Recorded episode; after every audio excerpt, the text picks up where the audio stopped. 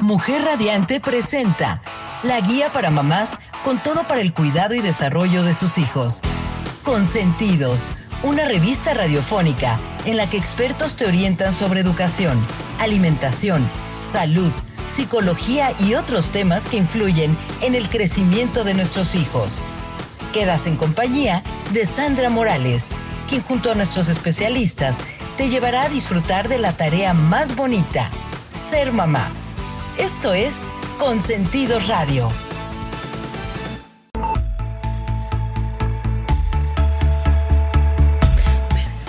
Hola, muy buenos días, ¿cómo están? Pues ya estamos en vivo en su programa Revista Consentido Radio.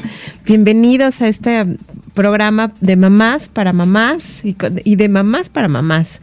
Pues bienvenidas. El día de hoy tenemos una invitadaza de lujo, Itzel Carmona. Este, tenemos un, programa muy interesante para todas las mamás que estamos interesadas en llevar a nuestros hijos a las escuelas particulares o saber que las, las propuestas educativas que existen, por lo menos aquí en el estado de Morelos. Y este, pues estamos empezando muy emocionadas el día de hoy, un poco tardecito porque tuvimos un problema en cabina, pero pues ya estamos aquí.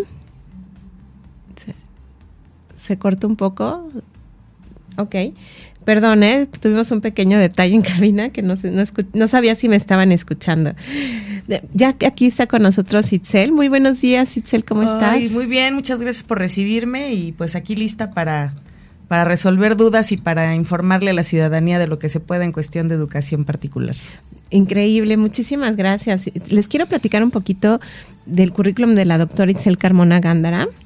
Ella tiene formación académica es doctora en educación superior por el Colegio Morelos, tiene un diplomado de alta dirección, es socia y académica es socia académica y de número, ilustre y benemérita de la Patria Sociedad de Geografía y Estadística, es miembro de la Legión de Honor Nacional de México, tiene un doctorado en educación por la, Universidad de Phoenix, directora general de la Universidad Internacional José Vasconcelos de aquí en Cuernavaca, Morelos, es perito en traductor español, inglés, inglés-español del Tribunal Superior de Justicia del Estado de Morelos y es aspirante a notaria con registro adscrita a la notaria pública número uno de la octava Es maestra en Derecho con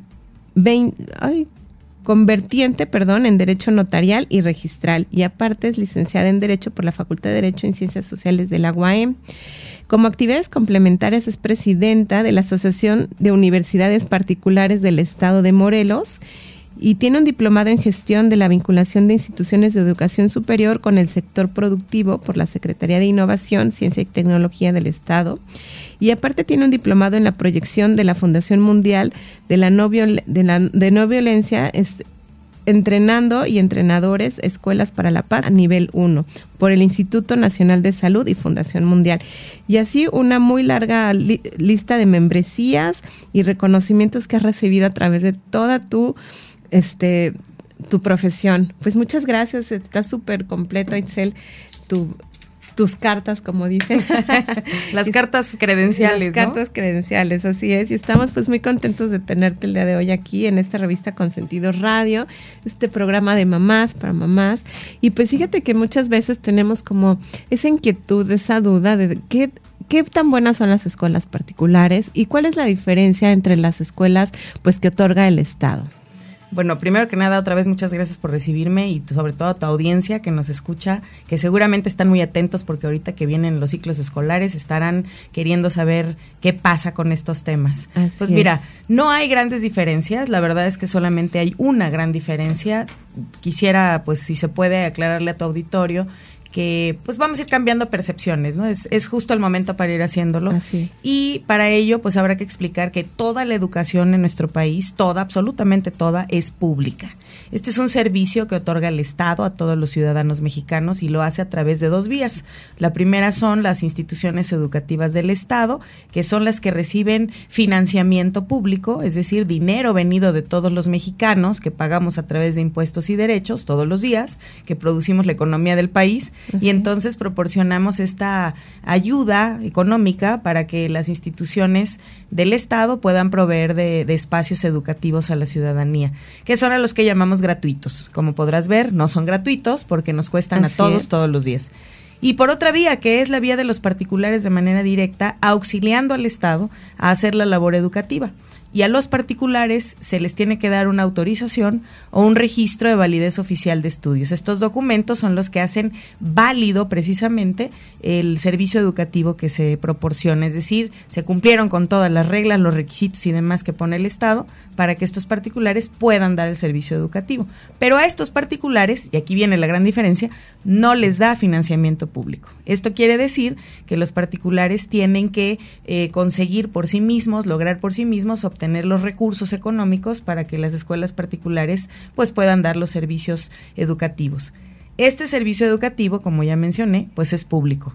El servicio educativo en todo el país, en todas las instituciones educativas, es igualmente público. Pues solo se diferencia la manera de administrar, por alguna manera. Uno es administrado por el Estado y el otro es administrado por los directamente por los particulares. Y aún así, pues somos proveedores de muchos recursos al Estado, porque al final de cuentas generamos una economía tremenda, todas las escuelas en general eh, se activan, ¿no? Otros sectores económicos alrededor de las escuelas que generan economía a nivel nacional, eh, transporte, alimentación, uniformes, materia prima, me refiero a materiales para laboratorios, libros, eh, ¿qué te puedo yo decir? una cantidad inmensa, butacas, muebles, microscopios, bueno, una cantidad inmensa de cosas que se generan al momento de hacer este, este servicio público educativo, que además, pues bueno, el Estado tiene la obligación, por el tercero constitucional, tiene la obligación de asegurar, esta es la obligación que tiene el Estado, de asegurar los espacios formativos para todos sus ciudadanos en México en todos los niveles y grados, desde el inicial hasta los doctorados y los postdoctorados. Entonces, Em, esta es la obligación real del Estado y la obligación real de los ciudadanos es que cuando tienen a su alcance un espacio educativo, lo aprovechen. Así es. Y por ejemplo, como mamás, eh, siempre estamos buscando como pues la, nuestra mejor opción, la mejor opción educativa. Y pues tenemos el, pues el issue, como decíamos, el paradigma de que pues siempre una educación particular o privada es mejor que una educación pues del Estado. Y pues siento que la diferencia para muchos de los papás tiene que ver más en los idiomas que otro tipo de por ejemplo, que, o las matemáticas, es lo que mucha gente se preocupa más en que es en el nivel educativo que van a sus hijos, es las matemáticas y los idiomas. ¿Por qué, por ejemplo, el Estado hasta la secundaria no les dan idioma? Pues mira, es un tema que tiene que ver con quién decide qué se enseña, cuándo, cómo, por qué, a quién. La rectoría de la educación en nuestro país depende del Estado, es decir, quien decide qué se le va a enseñar a la ciudadanía es el propio Estado y lo hace a través de uno de los tres poderes que conforman el gobierno mexicano. Voy a explicarle rápidamente a la audiencia. Estos tres poderes son el poder legislativo, que hace las leyes, que nos aplican a todos, el poder ejecutivo, que las ejecuta, dichas leyes, y el poder judicial, que es el que administra la justicia para todos los ciudadanos mexicanos. Ahora, estos tres poderes que conforman el gobierno le dan al poder ejecutivo esta facultad para decidir en cuestión de educación qué se va a enseñar, cuándo se va a enseñar, cómo se va a enseñar, dónde se va a enseñar, etcétera, etcétera, etcétera, a través de una secretaría de este, de este poder ejecutivo que se llama Secretaría de Educación Pública.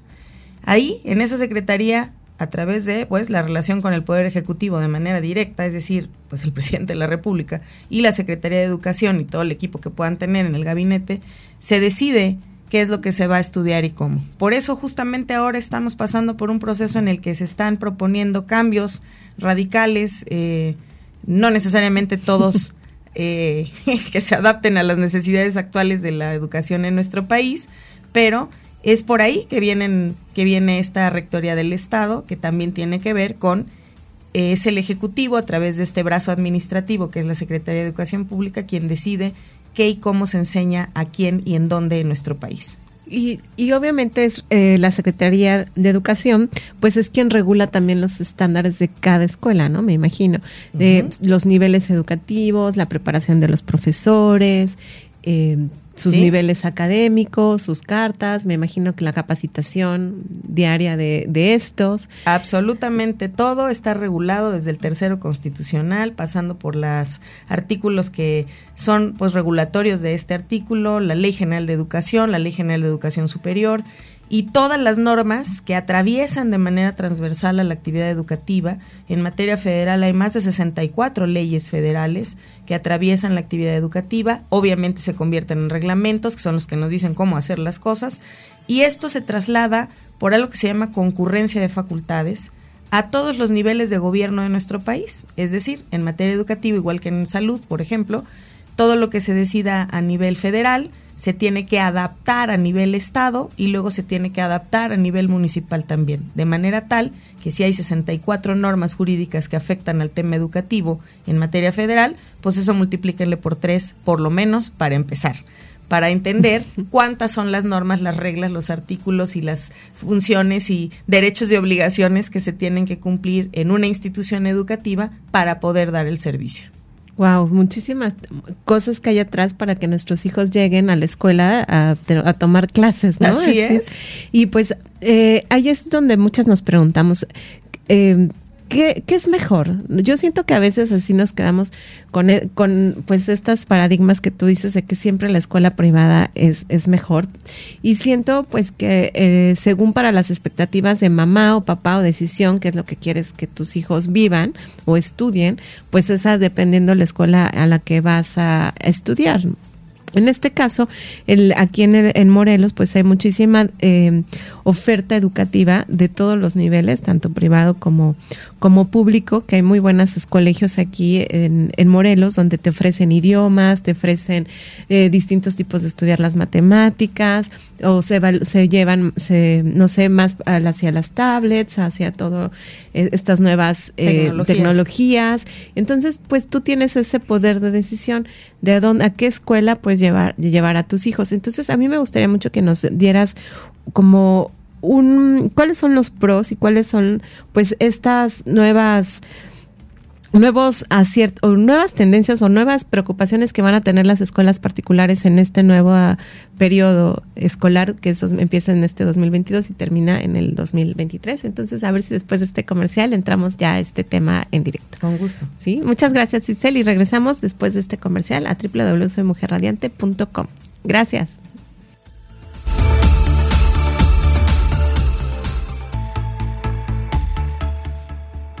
Pues ya estamos de regreso aquí en su revista Consentidos Radio. Seguimos con Itzel Carmona y nuestro tema de hoy son los, puntos críticos para la escuela particular en el ciclo 22-2023. Y pues para nosotros como mamás es súper importante saber dónde estamos parados, dónde están parados nuestros hijos, ¿no? Dónde los tenemos. Y es por eso que invitamos hoy a, a Itzel Carmona, como al principio les comenté todas sus cartas, pues ella está súper al pendiente de esto, aparte de que ella pertenece a la Asociación de Colegios Particulares, pues para nosotros es súper importante saber qué es lo que nos piden, qué es lo que les piden ahora las escuelas particulares, en qué como nosotros como papás, en qué tenemos que, eh, pues que revisar ahora que queremos cambiar a nuestros hijos, justo siempre en estas fechas en agosto, pues mucha gente cambia de, de ciudad, de país, aprovechando que van a entrar los niños en nuevas escuelas, se ponen a buscar pues escuela, empiezan a ver pues cuáles son las mejores opciones según pues para cada tipo de familia, este pues incluso qué idioma quieren que estudien sus hijos por si tienen algún plan de irse a vivir a otro país, etcétera. Y pues aquí queríamos preguntarte qué es en lo cuáles son esas nuevas metas, cuál es esto en qué ¿Qué cambios tienen los colegios particulares ahora, después de esta pandemia, después de todo lo que hemos vivido, estos cambios, estos encierros, eh, de que muchos niños tuvieron que mudar muy rápido a un nivel digital? Eh, ¿Qué viene para este 2022, Itzel? Pues mira, es una muy buena pregunta porque tiene que ver con qué está pasando en, el, en, el, en la esfera mundial, ¿no? No es nada más un tema de lo local aunque debería de ser responder primero a las necesidades locales para desarrollar las capacidades de México y luego pues eh, explotar al exterior. Sin embargo, eh, ahora lo que estamos haciendo, no solamente para el próximo ciclo escolar, sino ya lo estamos haciendo en este ciclo escolar que acabamos de concluir, pues es atender las cosas que detectamos que se tenían que atender durante el encierro y durante el cambio a la vida de lo digital que provocó la pandemia que nos afectó a todos a nivel mundial. Así que lo primero que tenemos que hacer es regresar a poner, como dice nuestras normas jurídicas, el tercero constitucional y todas las demás leyes que aplican en materia educativa, tenemos que regresar a poner en el centro de todo al individuo. Vamos a tener que rehumanizar el tema educativo sin dejar de usar la tecnología, pero tenemos que volver a atender los temas que tienen que ver con la psicoemocionalidad, la, vamos a tener que atender fuertemente porque hubo cambios drásticos en la conducta de los ciudadanos. Y esto pues tiene que ver con lo que hacemos en las escuelas, ¿no? La pretensión de la, del sistema educativo, por lo menos en México, es transformar a, las, a los individuos Em, de manera que vayan desarrollando de forma integral sus habilidades y sus talentos, los propios, que no son iguales de un individuo a otro. Entonces, las escuelas particulares estamos en la, en la eh, ahorita diagnóstico, en la búsqueda, ya lo hacemos normalmente, pero ahora con mayor interés, con mayor intensidad, en la búsqueda de cómo vamos a desarrollar estas habilidades y talentos que son tan distintas en todos los chicos y que tenemos que explicarles y enseñarles a los jóvenes que con todos esos talentos, habilidades y conocimientos que cada uno tiene, pueden hacer lo que ellos quieran hacer, pueden desarrollarse y pueden generar ¿no? actividades que les proporcionen recursos propios para su supervivencia futura. E, en eso estamos trabajando, que tiene que ver con no solamente cumplir con las reglas de las materias que tenemos que dar como obligatorias, sino qué otras cosas más vamos a hacer, porque el mundo está exigiendo eh, cosas diferentes del ciudadano, las les llaman soft, soft skills ahora, eh, estas habilidades blandas que pues habíamos medio descuidado y ahora tenemos que cuidar. Por supuesto, no vamos a regresar a dejar de usar la tecnología, formará parte ya permanentemente de las actividades en las escuelas particulares. Digamos que nos vamos a quedar con las modalidades híbridas y en muchos casos, eh, cuando aplica, sobre todo en educación superior, que estemos desarrollando la capacidad de ser autodidactas, que es difícil, eh, requiere de mucha disciplina, eh, seguiremos trabajando en línea totalmente.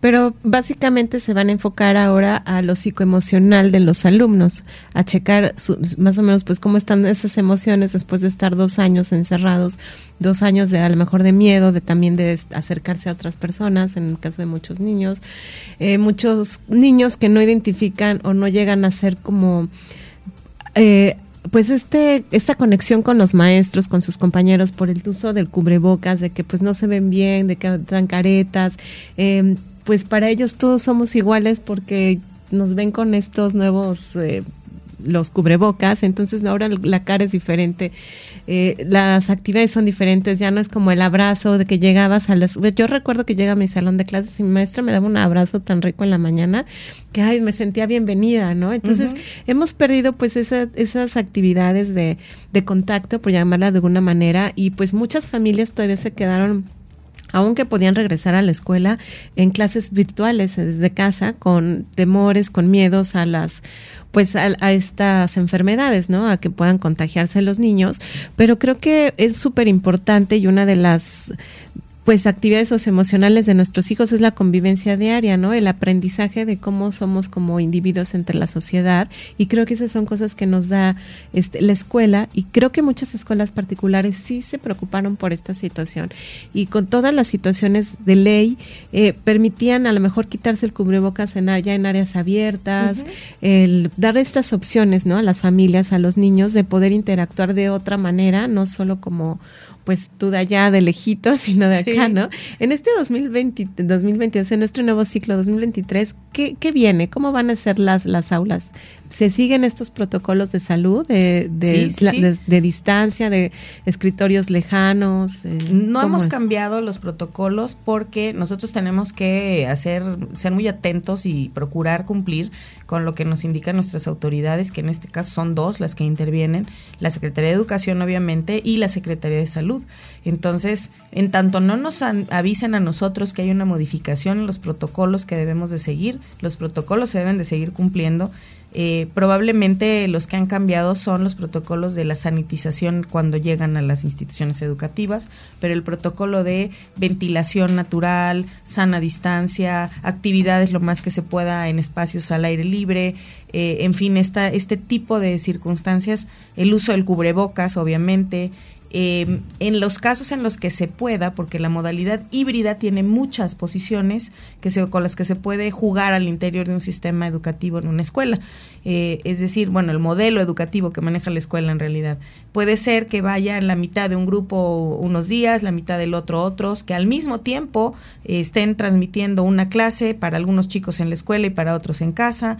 Puede ser que vayan todos los estudiantes toda una semana completa a la escuela y luego la siguiente semana todos están en línea. En fin, hay una cantidad inmensa de posibilidades de la educación híbrida que están permitiendo eh, acomodarnos y también buscar cuál es la forma, cuál es el formato que más funciona con cada escuela que es diferente, porque cada escuela tiene pues, filosofías y valores y circunstancias distintas, en las que no podemos avanzar si no hay el acuerdo y si no hay la comunión, digamos, con los padres de familia, que apoyan obviamente las cosas que las escuelas proponemos.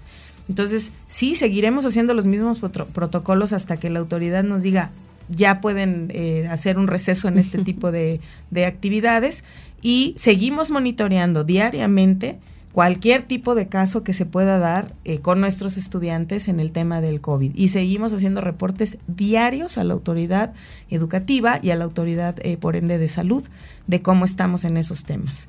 Afortunadamente, hay cada vez menos casos registrados, sí, por supuesto que los hubo, y ahora cada vez hay menos, porque justamente lo que hacemos es eso, estamos educando y entonces tenemos que permanentemente estar en la constante de eh, crear los nuevos hábitos. El uso del cubreboca, la sana distancia, como decías bien, ya no el abrazo, pero los saludos, hasta que podamos volver poco a poco eh, pues a, los hábitos que teníamos antes cuando nos lo indiquen así las autoridades. Ahora hay una preocupación eh, interesante porque pues está habiendo un repunte de contagios con una variante distinta del COVID, al parecer menos riesgosa, pero aún así es COVID y aún así es una cepa que puede generar, tener secuelas a una, a una enfermedad como esta. Y bueno, todas las demás acechanzas que hay allá afuera, ¿no? De temas de salud y de otros muchos Con nuestros hijos, pues siempre hay que gripas, este, influenza, paperas, piojos, en fin, miles de cosas que hay en las escuelas que pues no nos dejamos de preocupar y pero ahorita el atenuante pues es el, el COVID y pues sí, venimos como de un encierro y muchas de las mamás, muchas de las personas que pues nos, nos siguen aquí en el programa de radio nos han preguntado pues eso, que dice que me de, ¿Cuál es la ventaja de estar en una escuela híbrida? ¿Qué les recomendamos para este nueva? Porque si nos vuelven a encerrar, pues estoy pago una inscripción, más no sé qué, para que mi hija vaya a una escuela o mi hijo a una escuela este particular donde le van a enseñar a la mejor música, algunas técnicas que si nos vamos a encerrar, pues ya no las van a tener. Entonces, ¿qué tan viable es a lo mejor pagar una inscripción en esas escuelas o a lo mejor irme, irme directo a una que solo es en línea o estas nuevas este, tendencias que están de las escuelas internacionales en línea que pueden hacer home, este, pues homeschooling en casa, estudiar en casa desde la computadora y están en una escuela, no sé, de, de, Estados Unidos o de otro país, exacto, ¿no? Y están con ese idioma. Y mi pregunta hacia eso es, pues, ¿qué le damos, qué le da valor a las escuelas que tenemos aquí en el estado? Que son escuelas muy buenas, escuelas particulares, que aparte, pues, también tienen estos sistemas híbridos, pero siento que por, por cierto modo de economía, pues, mucha gente se está yendo a este tipo de, de escuela en línea internacional, por llamarla de alguna manera, hay muchas hasta religiosas, este, que ofrecen este servicio gratuito. Entonces, eh, pues esa es mi duda. Yo siento que las escuelas eh, privadas que ya están como muy... Eh, locales, aquí como en las que tenemos en Morelos, varios colegios particulares que a lo mejor son como embajadas educativas muchas otras son este colegios que tienen pues tradición con métodos eh, tradicionales como les llaman otras que tienen métodos Montessori. E, esas ventajas que las mamás buscamos yo quiero que mi hijo conviva en un método Montessori que mi hijo esté en un método eh, Waldorf en un método tradicional en un medio este en un método católico a lo mejor este todo se vale no con una filosofía religiosa. Este cuáles son esos pros de, de este tipo de escuelas y cuáles son pues los contras también y eh, ¿qué, es lo, qué, son las ofertas que nos da la escuela eh, estatal, ¿no? A ver si podemos más o menos platicar eso después de este corte comercial y si regresamos y pues si tienen más preguntas para Itzel Carmona sobre esto, escríbanos al triple siete seis diez cero cero treinta y cinco aquí en soymujerradiante.com y seguimos aquí en su revista Consentido Radio después de este comercial.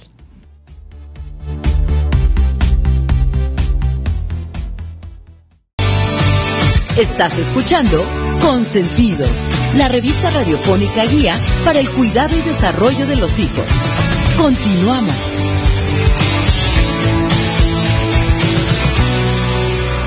Traviesos, inteligentes, atrevidos, valientes, berrinchudos, amorosos, encantadores. Aquí, ellos son nuestros consentidos.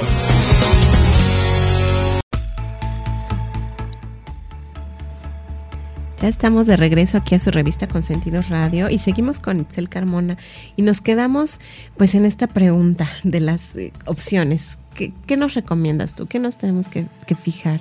Pues, pues mira, de entrada, de entrada, decirles que no hay manera de definir, no para alguien que se dedica a la educación particular, si unas escuelas son mejores que las otras, porque obviamente voy a votar por las escuelas particulares. Pero hay escuelas del Estado, financiadas por el Estado, que cumplen con, con grandes expectativas, ¿no?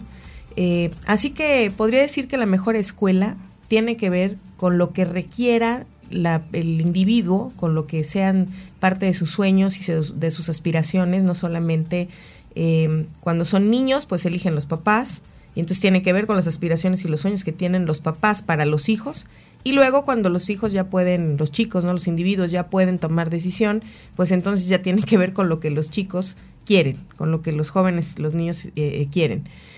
Yo recomendaría siempre, la mejor escuela siempre es la que está más cerca de casa. Así es, opino es lo mismo. Eh, de las que estén cerca de casa, habrá que elegir cuáles acomodan más a un sistema educativo que les, que les parezca eh, adecuado, porque la primer formación, la primera la primer escuela, por así decirlo, la primera manera de educar, ocurre en el hogar, ocurre en la casa. Entonces, casi siempre las familias buscan identificarse en su sistema de familia con el sistema que utiliza la escuela. Entonces, de las escuelas que les queden cerca de casa, habrá que buscar con la que mejor se identifiquen según el sistema que ustedes utilizan cada familia al interior de su hogar. Porque eso es lo que más, más va a empatar y con lo que mejor van a cuadrar, por así decirlo, eh, con lo que mejor se van a entender. Pero también también habría que pensar en, a lo mejor la escuela está un poco más lejos, pero en aquella escuela eh, va a desarrollar los idiomas o hay una beca deportiva y es un chico o chica de talento deportivo eh, inigualable, ¿no? Entonces hay que desarrollar esas habilidades. O eh, vamos a buscar una escuela donde haya la posibilidad de luego generar un intercambio al extranjero para que viva una experiencia de esa naturaleza. O hay escuelas que van más dedicadas al tema científico, otras al tema tecnológico, etcétera. Entonces Desde pequeños, ¿verdad? Claro. los enfocan Entonces tendrán que ver cuáles son las habilidades, las destrezas, las capacidades de los chicos para entonces elegir para desarrollar. Aquí lo más importante es que los papás, que sí conocen a sus hijos, vean cuáles son esas capacidades y habilidades. Si es eso lo que desean desarrollar los, los hijos, eh, buscar esas opciones para desarrollar esas habilidades y talentos. Es, es un error decir, eh, por ejemplo, no puedes vivir de dedicarte al deporte o no puedes vivir de dedicarte al arte. Eso no es verdad. o a la ciencia o a alguna otra cosa. Ahora lo vemos que puedes ser el, puedes dedicarte a lo que tú quieras y ganar muy bien, ser el mejor y siempre cuando estudies y seas dedicado a lo que te quieres enfocar, hacerlo, ¿no? Y el deportista puede ganar muy bien, igual el científico, igual eh, no el traductor, en fin, hay muchísimas eh, carreras, estudios de lo que puedes hacer lo que tú quieras, generar recursos y que te vaya súper bien. Y creo que eso también ha, ha cambiado muchísimo y las escuelas tienen también este reto, ¿no? De sacar ahora estas talentos y nuevos talentos que existen, porque aparte ya muchos niños, yo les pregunto que luego que quieres ser de grande, youtuber, ¿no? Yo, ¿cómo? yo también quiero ser youtuber. ¿No? Y son estos, pues sí, al fin de cuentas creo que son estos nuevas carreras, puede que existan, yo no sé, pero creo que puedes estudiar, enfocarte en lo que tú quieras, lo que te haga feliz. Y creo que es ahora lo que los papás nos hemos preocupado, nos tenemos que preocupar más. En niños felices, ¿no? Que sean felices y que no se frustren por la educación que tengan después de decir, ah, yo quiero estudiar esto, pero mm, mm, no sé. Siempre creo que es importante enfocarnos en la felicidad de nuestros hijos, porque si cuando hacemos hijos felices, hacemos hombres y ciudadanos de bien. Es correcto, estás en todo lo correcto. Y la verdad es que, bueno, las escuelas lo que hacemos es nada más un empujoncito, una ayudadita eh, de lo que hacen en casa los papás y transmitimos estos conocimientos que requieren de una guía específica para que se puedan desarrollar justamente todas esas habilidades y talentos. La verdad es que ahorita en México lo que tendríamos que estar haciendo es revisar con mucho detenimiento qué se necesita en materia educativa para resolver grandes temas a nivel nacional eh, desarrollarlos a través del sistema educativo y por supuesto cambiar ¿no? el, futuro, las futuras generaciones. No estoy hablando de las que están ahorita en la escuela, sino que las que ni siquiera han nacido. Eh, estoy hablando de esas generaciones que vienen detrás de nosotros, porque para los que ya estamos aquí en este planeta, en este mundo, en esta vida, eh, ya es el presente todo. No, no hay mañana, hay que resolver las cosas para ayer, porque pues son grandes necesidades las que tenemos que atender. Eh, así que los jóvenes, dedicándose a lo que quieran, desarrollando estas habilidades, pues lo que tienen que buscarse en las familias son estas opciones que además en todas las escuelas que hay alrededor eh, disponibles, en las particulares, eh, de entrada de entrada pueden contar con que hay un 5% obligatorio de otorgamiento de becas que nos impone el Estado y nosotros tenemos que cumplir con ese porcentaje de becas que tenemos que dar, más todas las demás becas que de manera voluntaria cada escuela proporciona, que tienen que ver precisamente con lo que decíamos, talento deportivo, talento artístico, em, las capacidades que tienen que ver con eh, la excelencia académica, también tiene que ver con ahora el servicio social, es decir, cuánta labor haces, qué trabajo haces en beneficio de tu comunidad. Exacto. Y eso también cuenta, jóvenes. Si me están escuchando, hay que hacer labor por la comunidad y gracias a esa labor hay escuelas que están dando becas muy importantes porque es una labor relevante. Así es. Y, se tiene que reconocer y se hace a través de becas en las escuelas que están haciendo grandes esfuerzos para eh, ser eso, como decíamos al principio, una opción posible para decidir que sus hijos estudien con nosotros, para que aprovechen de estos espacios, que lo que hacemos es eh, proveer de eh, cuestiones adicionales a los planes y programas que tenemos que dar de manera obligatoria, ¿no? Son actividades adicionales y que por supuesto eso hace que cueste un poquito más la educación cuando estás en una escuela particular. Yo quiero felicitar, si me permites, a todos los papás eh, de familia que han decidido que sus hijos estudien en escuelas particulares, señores padres de familia, mis felicitaciones, mi admiración y el reconocimiento, porque lo que ustedes hacen es todos los días aportar a la educación de todos los mexicanos en el país, con su esfuerzo, sus trabajos, sus impuestos, sus derechos, y también hacer una inversión directa en una escuela particular para sus hijos. Muchas gracias por ese doble esfuerzo, porque México lo necesita y seguramente rendirá frutos.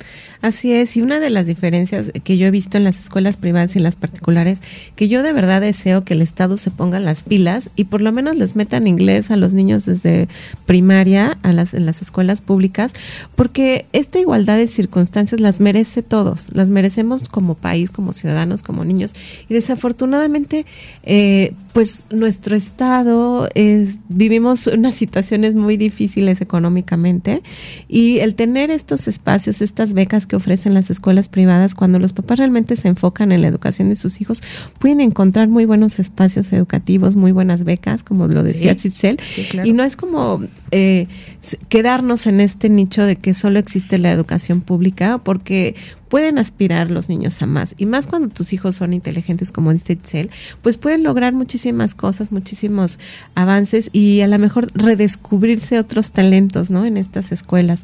Y sí creo que es importante, pues, este esfuerzo que hacemos como padres para que nuestros hijos por lo menos complementen otro idioma o abren o otra actividad que es la música, otra actividad que sea el arte, el deporte, que lo dan las escuelas privadas. Ojalá el Estado pudiera brindar estas, esta educación pues equitativa, parejo para todos nuestros niños. Y este y pues bueno, eh, no hay nada como el apoyo de los padres en las escuelas privadas. Pues ya otra vez tenemos otro, nos damos otro corte comercial, pero antes quiero invitarlos a este evento medieval en Jardines de México. Los queremos invitar a la revista Consentido Radio el miércoles este, a Jardines de México el 20 de agosto, que es un evento mágico 100% familiar, puedes asistir al Festival Medieval, un festival medieval fuera de serie con torneos, shows temáticos, LARP, mercado medieval, gastronomía, camping y mucho más. La entrada general es de 550 pesos y los pueden comprar en boletos.com. Escucha nuestros programas en vivo y descubre cómo ganar algunos boletos gratis para este evento medieval en Jardines de México este 20 de agosto. Y regresamos después de este, este corte comercial a su revista Consentido Radio. Gracias.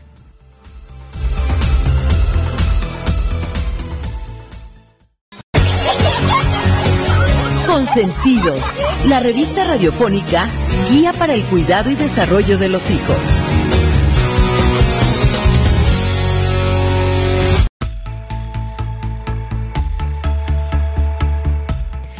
Ya estamos de regreso en su revista Consentido Radio y seguimos con Itzel Carmona. Antes nada más quisiera invitarlos rápido para para saber si a ustedes les gustaría ser un asesor inmobiliario, pero no sabes cómo o dónde iniciar, acércate a Neximo, la primera inmobiliaria digital de México. Su equipo de expertos te tomará de la mano para acompañarte en tus primeros pasos. Contarás con tu propio equipo desde el día 1, un abogado de cabecera, soporte y el mejor equipo de capacitación de América Latina. Además, tienen todas las herramientas que necesitas en un solo lugar. Sé dueño de tu propia inmobiliaria desde ahora. Visita unet.neximo.mx para conocer todos los detalles o envía un mensaje de texto al 5633 12 13 14 al 5633 12 13 14. Neximo, la primera inmobiliaria digital en México. Y seguimos con Itzel Carmona. Este, platícanos, Itzel, también te quería preguntar, hacer una pregunta. Eh, todos estos cambios, todas estas, estas nuevas eh, pues estos nuevos requisitos que les pide el Estado y el, sector, me imagino que cuestan, tienen ciertos recursos. Y pues por eso vemos también que varios eh, eh, colegios han subido pues un poco sus, sus cuotas. Me imagino que tiene que ver con estos nuevos lineamientos que mandan, ¿no? Porque a veces como papá dices, ya me subió otra vez y ya me subió otra vez, pero muchas veces no es del colegio, sino, o de la escuela, sino de todos estos requisitos o situaciones que pide el Estado para las, los colegios pues ya lo explicaste súper bien, ya le explicaste a los escuchas cómo es que funciona la educación particular. En efecto, antes de avanzar, quisiera, quisiera hacer una precisión de términos, porque la forma es fondo. No existe la escuela privada. En nuestro país, como te decía al principio, toda la educación es pública y entonces el término adecuado para referirnos a unas instituciones educativas y a otras, pues es así, instituciones educativas del Estado y a las particulares como particulares con autorización. O REBOE. REBOE es la Em, abreviatura de registro con, eh, validez oficial. Entonces, eh, hagamos pues este, este, este, cambio también para cambiar la percepción que se tiene respecto a las escuelas particulares. Esa es una precisión que quería que quería hacer. No, y tiene toda la lógica porque pues no es no siento que sea un privilegio, sino es un esfuerzo el que hacemos muchos papás para tener a nuestros hijos en estas escuelas particulares. Eh, claro, un, doble esfuerzo como te decía de que aportan de manera directa en una inversión, pero además también hacen la educación de todas las demás instituciones educativas del Estado a nivel nacional. Así que por eso decíamos nuestro reconocimiento y gratitud.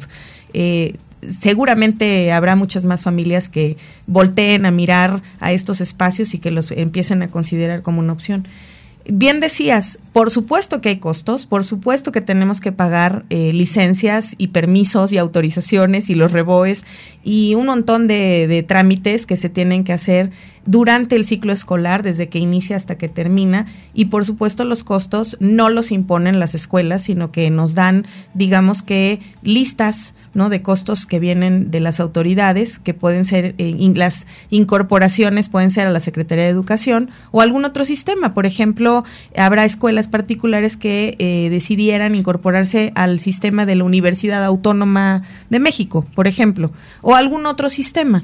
En cualquiera de estos casos, que hay la dependencia de una autoridad educativa, se tienen que pagar derechos.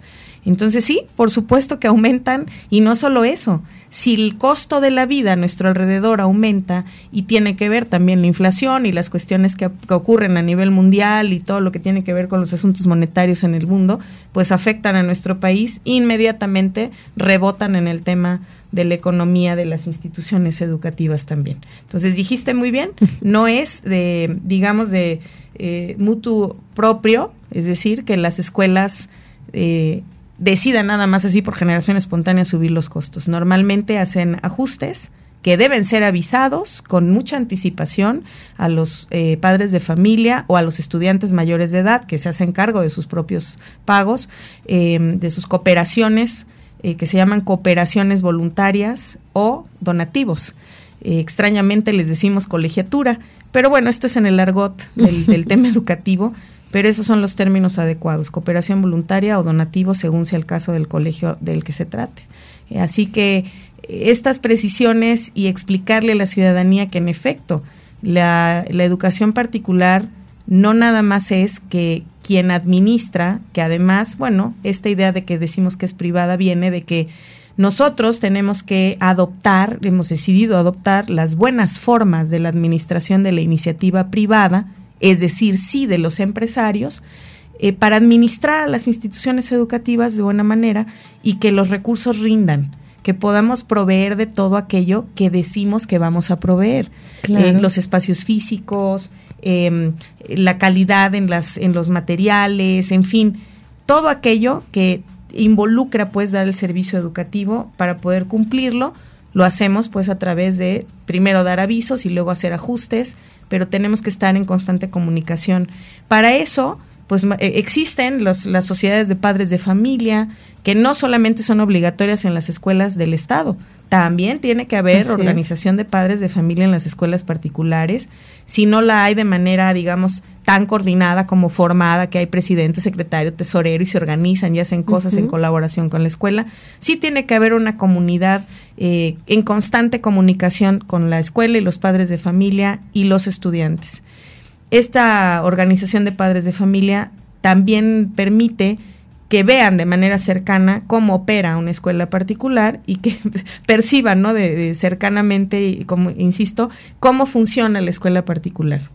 Y esto mejora la vida de las instituciones, ¿no? porque hay eh, la retroalimentación de qué podemos mejorar, cómo podemos hacerlo, abrir puertas o tocar puertas cuando claro. es necesario.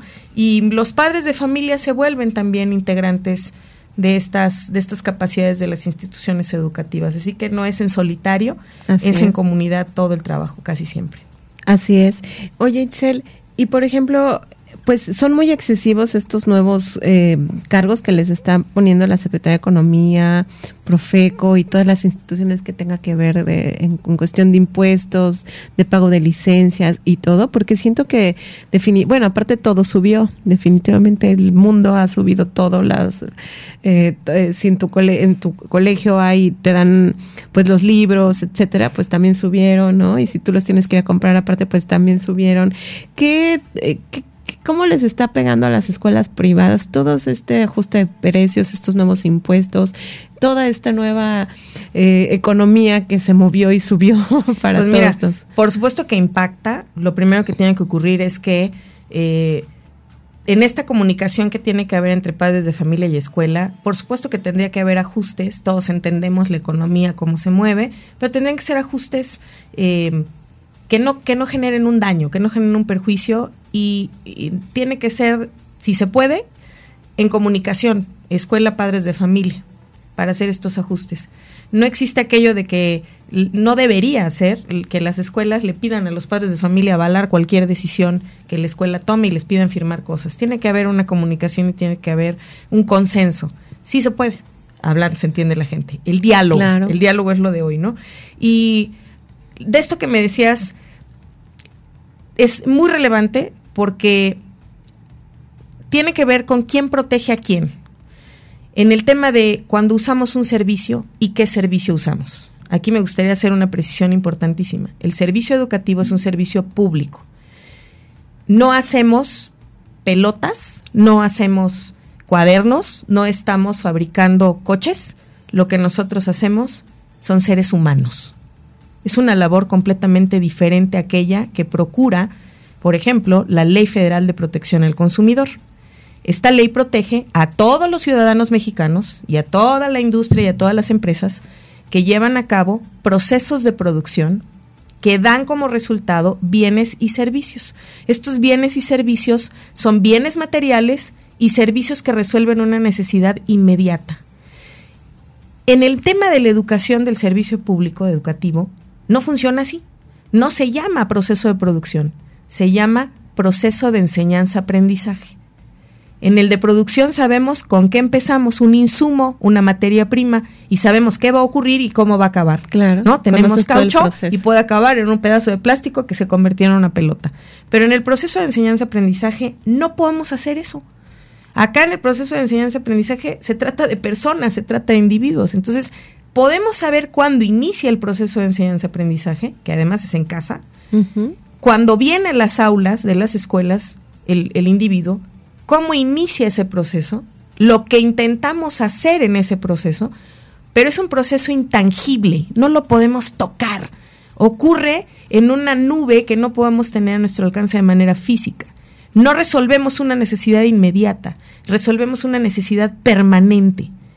Entonces estas condiciones hacen completamente diferente al servicio educativo de todos los demás servicios. Por esta razón, habrá que ser muy precisos en que las escuelas particulares sí, sí llevan a cabo actos de comercio, claro, que están protegidos por la Ley Federal de Protección al Consumidor, pero cuando se lleva a cabo un acto de comercio, por ejemplo, la venta de los libros que comentabas, ese es un acto de comercio.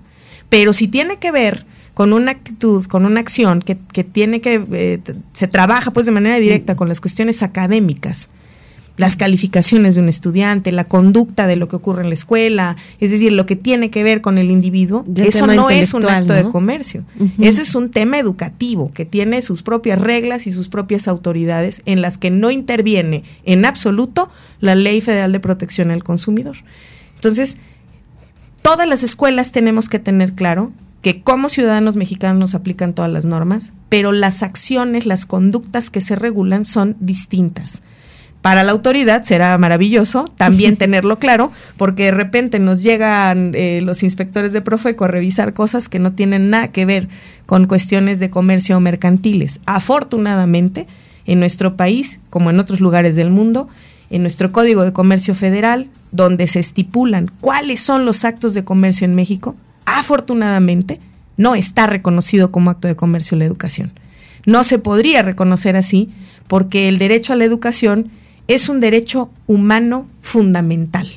Deriva de la Declaración Universal de los Derechos Humanos, está consagrado en el artículo tercero constitucional, en la parte dogmática, que es la parte que dice en nuestra constitución cuáles son los derechos y obligaciones de los mexicanos, que los protege, está ahí consagrado y está reconocido por la Suprema Corte de Justicia de nuestro país como un derecho humano, como un derecho fundamental. Entonces tenemos todos los requisitos que se necesitan para afirmar que el servicio educativo es un servicio completamente distinto a aquellos que regulan las leyes que, que protegen las relaciones comerciales. Acá hay otras protecciones que son casi siempre en la vía de lo civil y en la vía de lo administrativo. Por supuesto que también hay protección tanto para los estudiantes como para los padres de familia como para las instituciones educativas.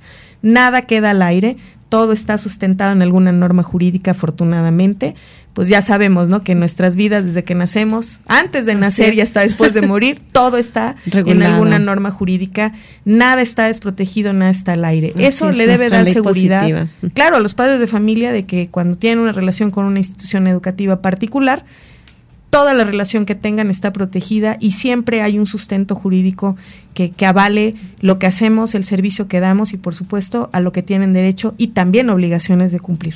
Pues este será el tema para otro programa, el súper completo. Ya se nos acabó el tiempo, desafortunadamente. Este tema para, da para más. Por aquí tenía así, precisamente varias preguntas que iban hacia eso. Este, ¿qué, qué, qué esperar de las escuelas particulares? ¿Hasta dónde llegan sus procesos? Eh, etcétera, etcétera. Pero pues ya lo veremos en otro tema, en otro día contigo, Itzel. Y pues muchísimas gracias por acompañarnos el día de hoy, por abrirnos un poquito pues más el panorama de estas regulaciones que tienen los colegios eh, particulares, escuelas particulares. Y eh, pues agradecerte muchísimo y a toda la gente que nos escribió les voy a contestar sus preguntas eh, por, por aparte. Y pues muchísimas gracias a todo el equipo en cabina, el equipo de Mujer Radiante les agradecemos muchísimo, en particular Itzel Carmona, muchísimas gracias porque por tenerte aquí y acompañarnos y muchas gracias a todas nuestras radioescuchas el día de hoy. Recuerden, pueden escuchar este programa completo en Spotify y todos los anteriores. Pues muchas gracias y nos vemos y nos escuchamos el próximo miércoles a las 11 de la mañana a través de www.soymujerradiante.com. Esto fue su revista Consentidos Radio. Yo soy Sandra Morales y gracias por acompañarnos. Hasta luego.